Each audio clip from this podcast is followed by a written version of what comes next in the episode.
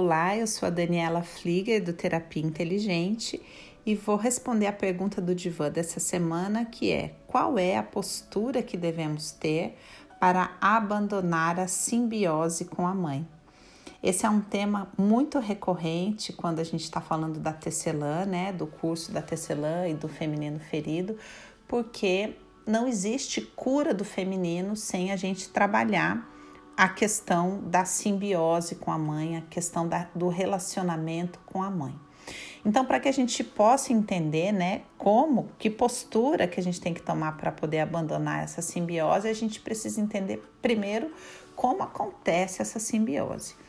Então, de maneira bem simples, eu queria que você pensasse que a simbiose é como se fosse um cordão umbilical emocional de dependência, de interdependência, onde duas pessoas se alimentam e se retroalimentam, né?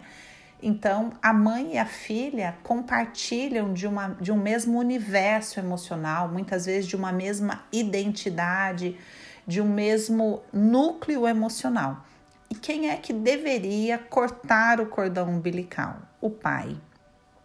O pai seria essa pessoa, este homem, né, que interdita essa relação simbiótica, é, mostrando um caminho de independência para a filha, quando a própria filha compreende que não pode suprir as necessidades da mãe.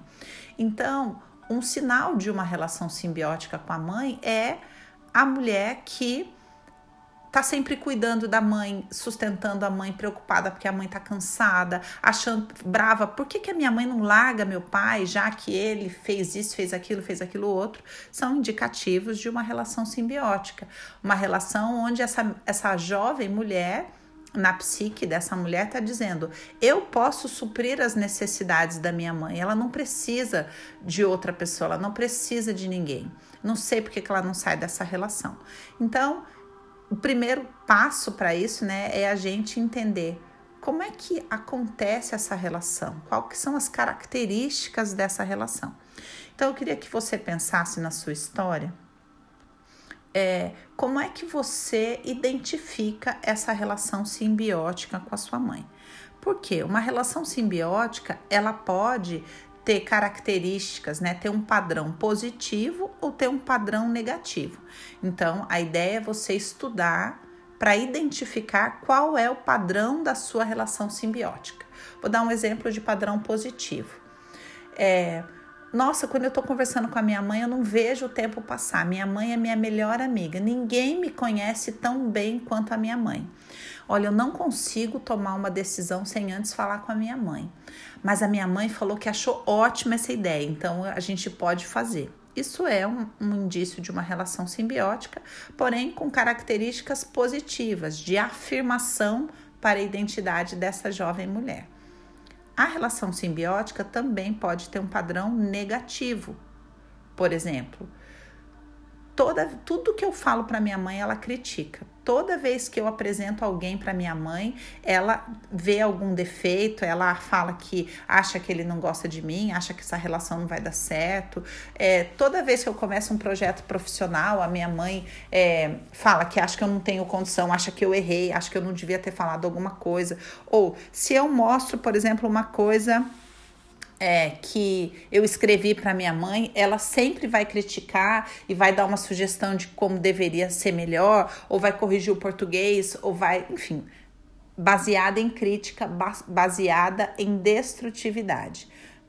É, a grande questão é quando a gente identifica o padrão, a gente também precisa identificar qual é o movimento que a gente faz para retroalimentar um padrão. Vou dar um outro exemplo de padrão negativo.